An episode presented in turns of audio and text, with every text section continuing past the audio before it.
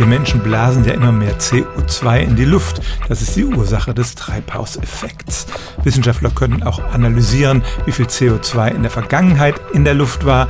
Und da gab es in den letzten 1000 Jahren zwei Tiefpunkte.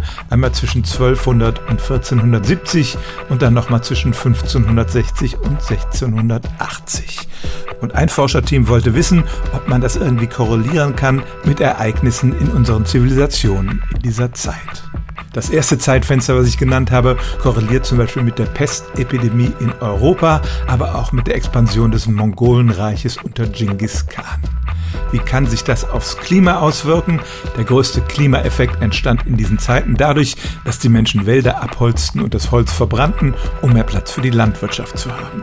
Und weniger Menschen, seien es Opfer der Pest oder Opfer der Mongolenkrieger, bedeutet einfach weniger Landwirtschaft und damit auch weniger dieser Emissionen.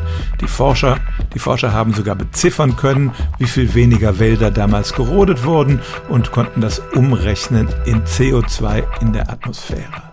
Und tatsächlich hatten die Massaker von Genghis Khans Kriegern die größte Auswirkung.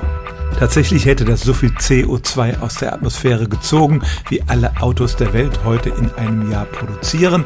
Aber so viel das auch klingt, es macht nur etwa ein Zehntel ppm, also Teilchen pro einer Million in der Luft aus.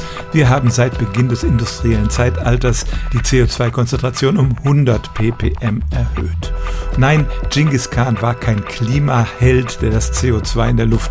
Nein, so schön abstrus die Geschichte auch klingt, Genghis Khan war mit seinen mordenden Horden kein Klimaheld, der das CO2 in der Atmosphäre wesentlich reduziert hätte. Für diese plötzliche Abnahme im 13. und 14. Jahrhundert müssen andere natürliche Ursachen verantwortlich gewesen sein. Stellen auch Sie Ihre alltäglichste Frage unter stimmt's at radio1.de.